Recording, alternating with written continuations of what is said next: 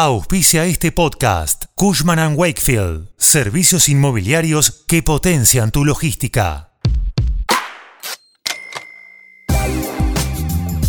UBS Asset Management, la gestora con el patrimonio más grande del mundo, con 2,6 billones de dólares en activos, compartió cuatro ideas sobre cómo vencer la inflación elevada en los próximos meses. Enseguida te cuento cuáles son.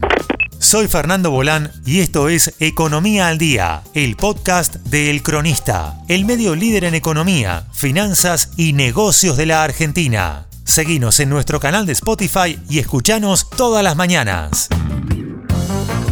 La inflación de junio en Estados Unidos aceleró más de lo previsto y alcanzó una medición de 9,1% de suba interanual. Esto podría determinar que la Reserva Federal proponga un aumento en las tasas de interés de la economía de una manera más rápida y vertiginosa de lo que se preveía. De esta manera, la suba del índice de precios al consumidor en junio constituyó la mayor desde finales de 1981, mientras que los economistas habían proyectado aumentos de 1,1% mensual y de 8,8% interanual de la inflación. UBS Asset Management, la gestora con el patrimonio más grande del mundo con 2,6 billones de dólares en activos, analizó el escenario inflacionario como uno en el que los inversores deben revaluar los hábitos de gasto y colocación que han funcionado durante décadas. Según el director de inversiones de la empresa Barry Gill y el director de estrategias de asignación de macroactivos Ivan Brown, este podría ser un nuevo escenario en el que la inflación alta y sostenida sea la constante. Con un eventual escenario recesivo con un plazo de 12 a 18 meses, los inversores creen que sería el momento oportuno para reestructurar las carteras de inversión y protegerse de una manera más eficiente para un periodo de mayor inflación.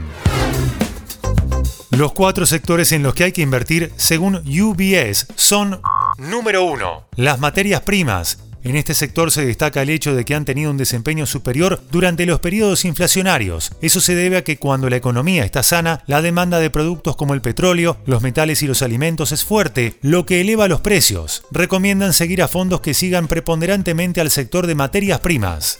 Número 2. El sector inmobiliario. Brown dijo que UBS miró hacia atrás a los periodos de estanflación, donde el crecimiento del PBI estaba por debajo de la tendencia y la inflación estaba por encima de los objetivos del Banco Central, como lo están actualmente, y descubrió que el sector inmobiliario se desempeñó bien, marca un artículo relevado por Business Insider. El analista destacó que en los periodos estanflacionarios, los rendimientos de los bienes raíces fueron del 5,5% anualizados, frente al 2,5% de las acciones y frente al menos 7% de los bonos del gobierno por lo tanto, hay un historial bastante largo que muestra que los bienes raíces funcionan bien en este entorno.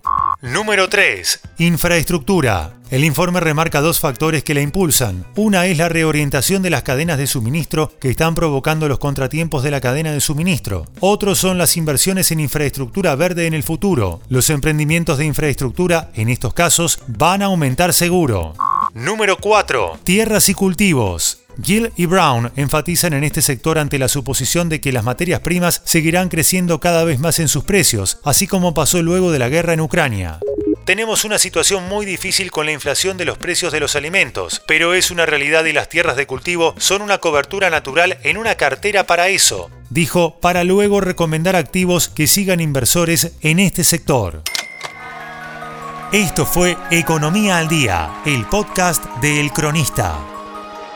Seguinos en nuestro canal de Spotify y escuchanos todas las mañanas. Y si te gustó el podcast, podés recomendarlo. Guión, Tobias Holkman. Coordinación periodística, Sebastián de Toma. Producción, SBP Consultora. Hasta la próxima.